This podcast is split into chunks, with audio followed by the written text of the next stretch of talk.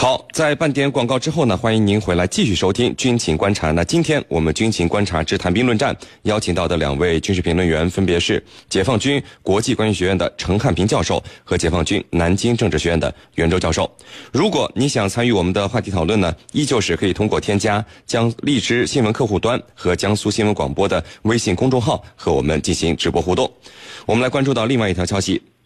呃，有媒体近日报道说呢，自从去年七月韩美两国正式对外宣布萨德入韩之后，韩国国家通讯社韩联社在半年时间内推出了八套有关萨德的配图。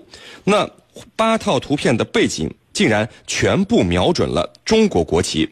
韩国媒体此举呢是引发了中国网民的极大反感。韩联社网站现在更新的涉及萨德的新闻配图呢，并没有再次出现五星红旗。但是目前，萨德在中韩之间引发的矛盾还在继续的发酵之中。我们继续来关注到这个问题。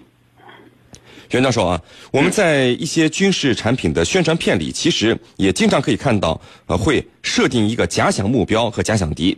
选择什么样的假想目标和假想敌，从对方装备的外形到国旗的选择来说，是不是各家公司也好，媒体也好，是他们一个选择的自由呢？不应该被过分解读呢？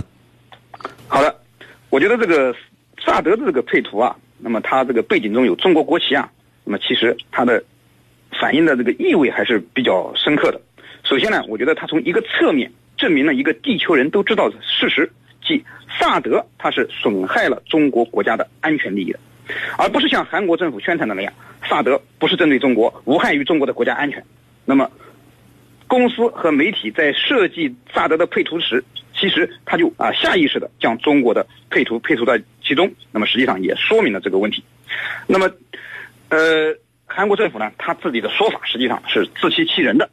那么第二呢，就是这种配图的设计还隐含着萨德的部署，那么在韩的部署呢，必将会遭到中国的反对。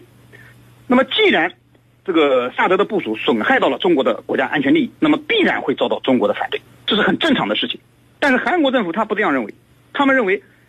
他们这个幻想啊，既要损害中国的国家安全利益，同时呢又不会遭到中国的反对，最好呢还不会损害中韩的贸易关系。其实，呃，实在有些太天真了。呃，韩国人不可能指望着一面损害干着损害中国利益的事情，一面又从中国赚取更多的利益。所以啊，我觉得一定要让韩国为部署萨德买单，让他们付出应有的代价。呃，这个本来呢，呃，今年我爱人。他一直在用韩国的化妆品，那么现在我已经劝他不要用了。那么他寒假想去韩国旅游的计划也取消了。那么我们一个家庭这样的行动，其实也反映了韩国部署萨德在中国人呃当中引起的这种愤怒与不满。所以啊，那么我觉得关于这个配图的解读，其实并不过分。是令。好，那陈教授啊，那针对这个萨德入韩的问题，现在一直是在持续的发酵之中。前任联合国秘书长潘基文他一卸任回到韩国，就表示说要支持部署萨德。那么韩国的国家媒体中央日报也是批评我们中国，认为我们干涉韩国的主权的决定是有悖于这个道义的行为，尤其是有失大国风范，说把这个乐天等韩国企业视为人质。将贸易、外交和安保问题混为一谈的行为是应该受到批判的。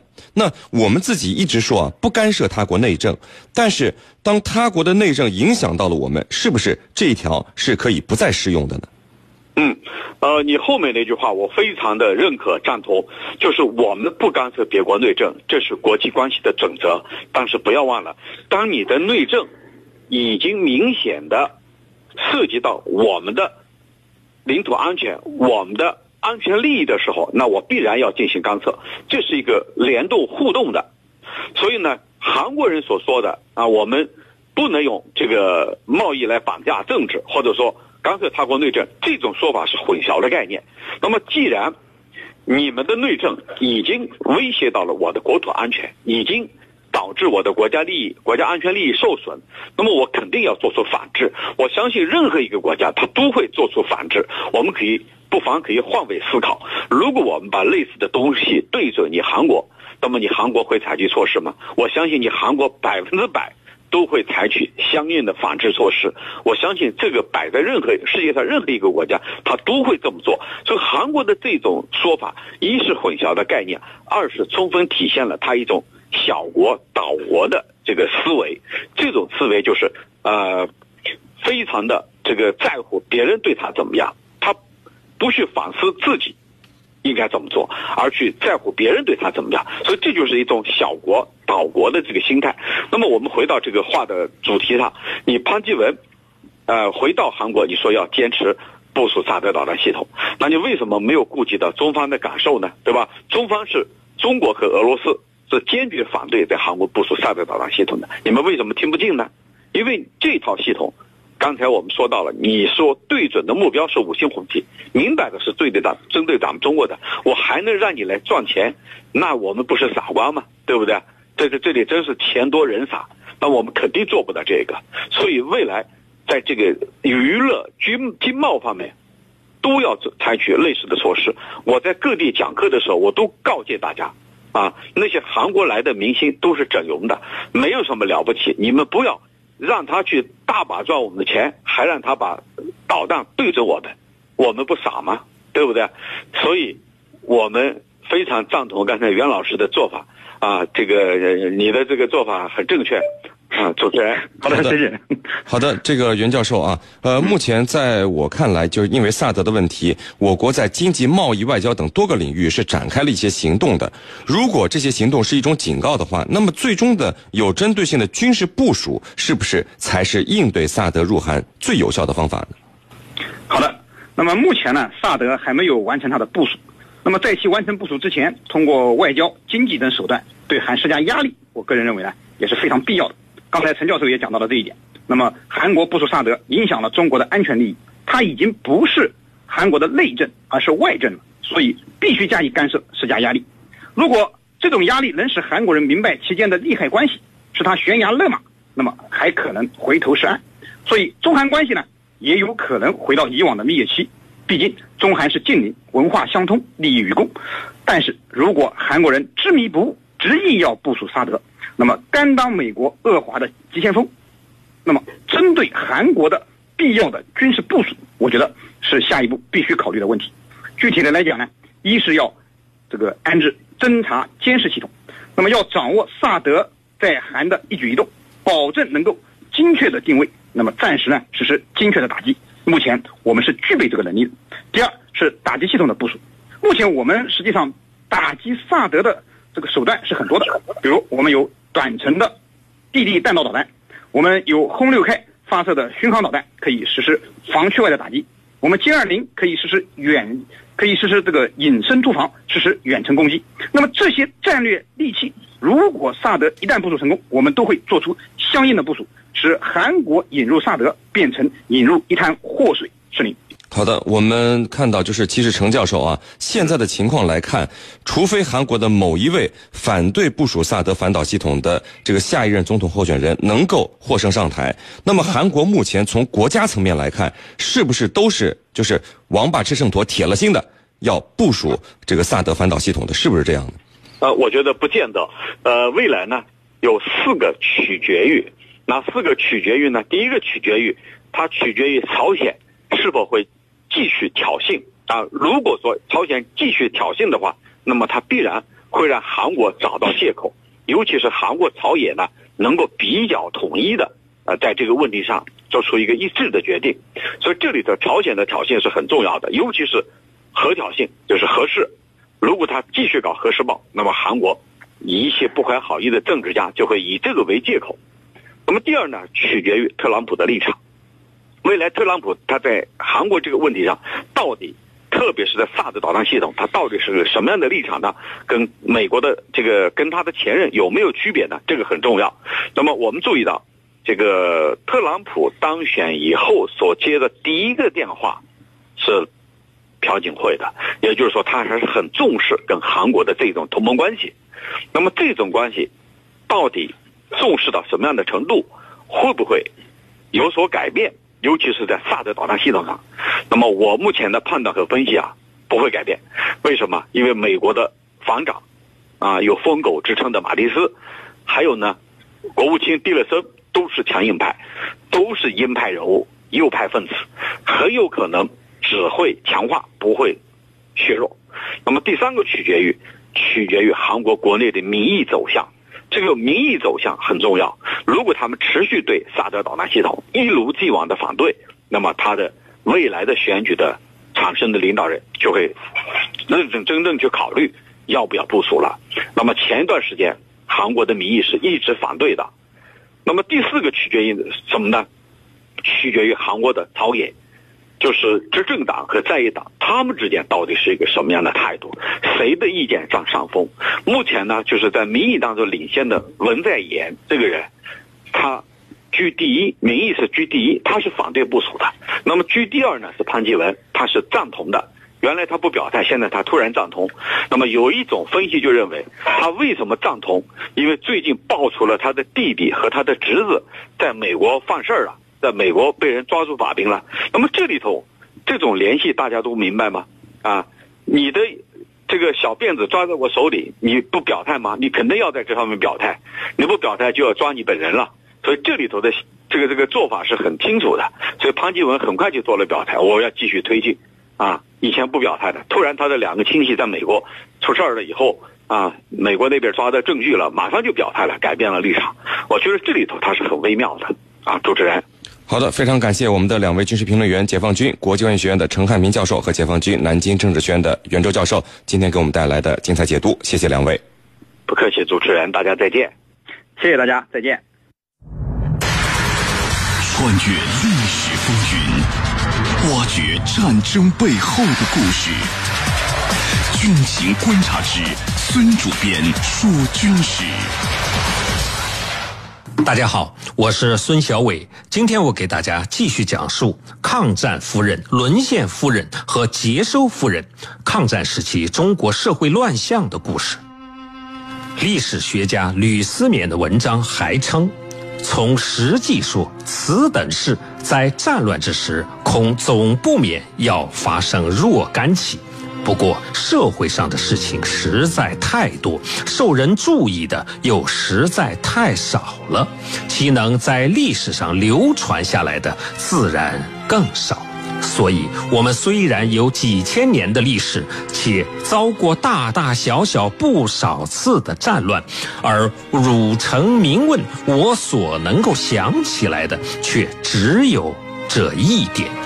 抗战夫人。成为问题，其实是在汉魏晋三朝之间，因为这时候离封建时代近，礼仪还比较被人注意，发丧等事都不敢乱来，所以有几位抗战夫人在活的时候马马虎虎的过去了，到死后倒被提出来成了问题。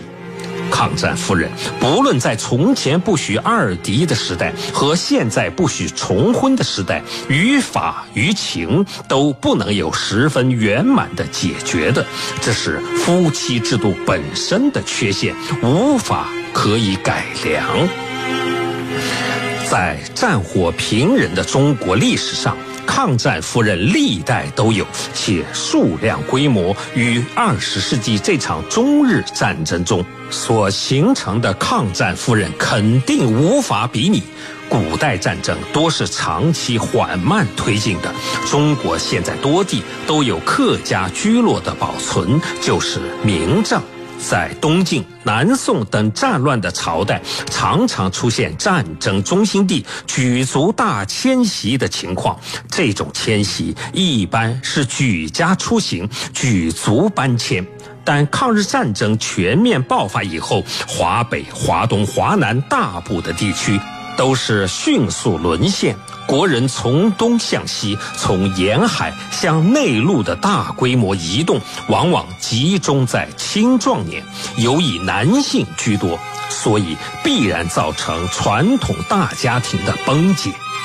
根据人口学家陈达的统计，沦陷区的二十五个大城市战时迁出的人口达总人口的百分之二十五之多，其他地区至少也有百分之五的人口内迁。这些内迁的人口中，当然也有拖家带口、扶老携幼的，但更多的还是妻离子散、只身抗日的。所以，台湾学者吕方尚认为，传统家族制度的功能至此不能不削弱了。由于战时生活维艰，家庭组织崩坏。战士家庭解体的具体表现是父母、兄弟、夫妻、子女的离散，家庭房屋、财产的破坏和损失，家长及家人的失业及生活的困难，年幼子女的失学与流浪，其中涉及家族制度及两性关系最明显的是婚姻问题。禽兽欧曾在一九四七年发表过一部小说《接收日记》，以一个从陪都重庆到上海来接收的国民政府普通官员的口吻，揭示了战后的众生相。里面不仅提到了抗战夫人，还有沦陷夫人和接收夫人。在这部讽刺国民政府大员们贪财好色的小说中，擅长写市井生活的禽兽欧写出了当时人眼中贪婪的抗战夫人和经过战争的磨难、人老珠黄的沦陷夫人。小说中的一段描述是这样的：跟老婆已经六年不见了。胜利之前，我不但把他们母女俩的生活丢在了脑后，置之不顾，还另外跟雅玉发生了同居关系。胜利以后，我也没有托人去找他们，连信都不曾写。听到他生病，我才寄了些钱去，但始终没有打算过应该回省城去看看他们。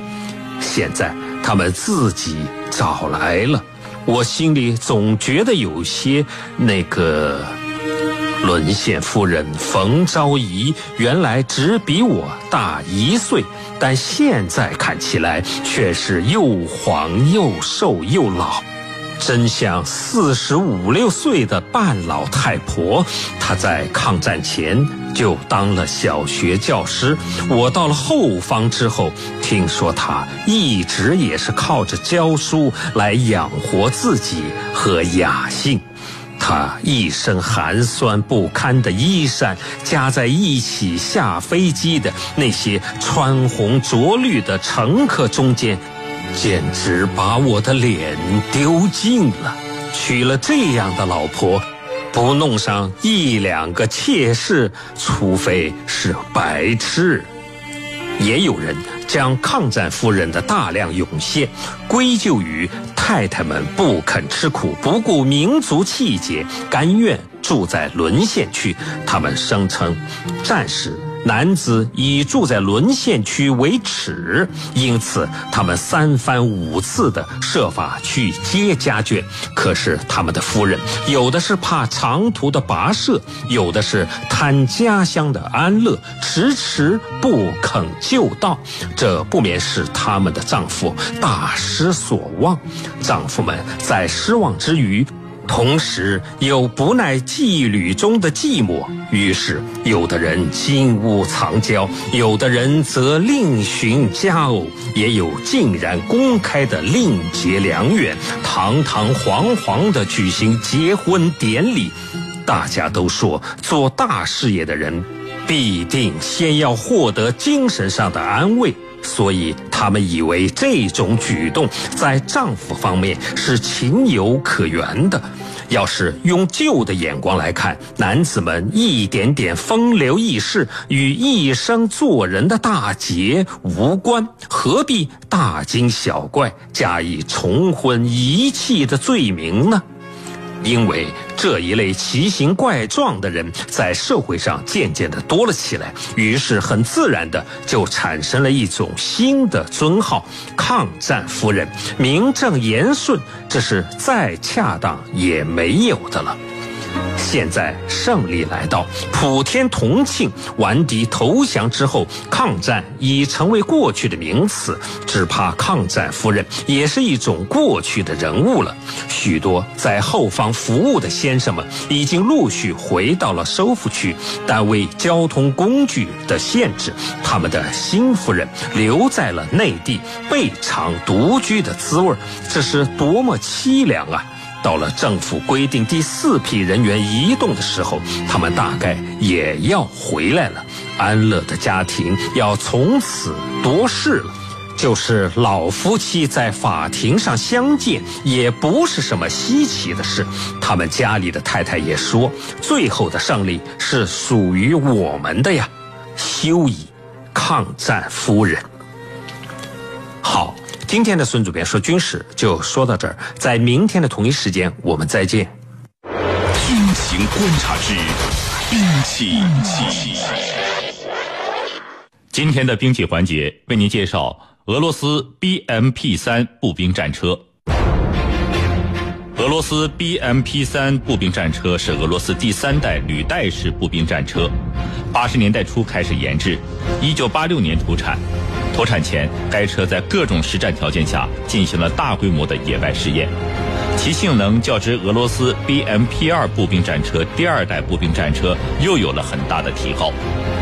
曾在俄军及俄罗斯驻民主德国部队中装备，该车还参加了车臣战争。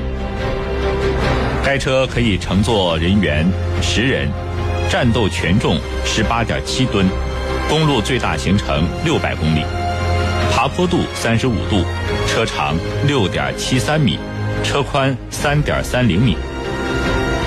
该步兵战车除配备一百毫米主炮外，还配备有前机枪、烟幕发射器、AT 十反坦克导弹等装备。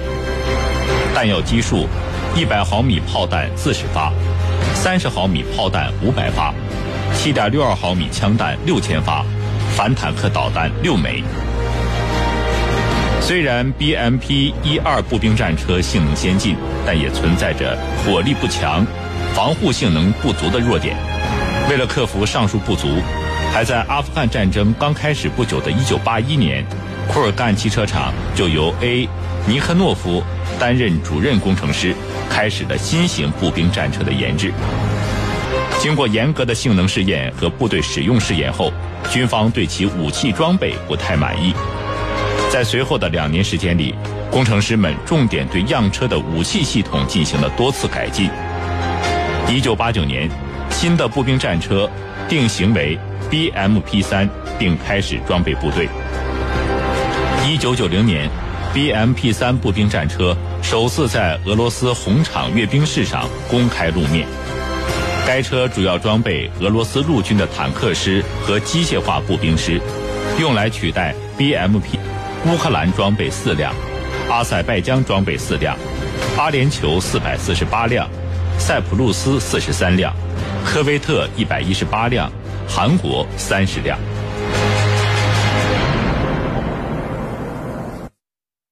好的，因为时间的关系呢，今天的军情观察到这里就结束了。是您代表编辑赵晨，感谢您的收听。如果您需要和我们交流，可以通过呃在各大手机应用市场下载荔枝新闻客户端，以及我们江苏新闻广播的官方微信、微博客户端，嗯，和我们联系讨论。我们明天见。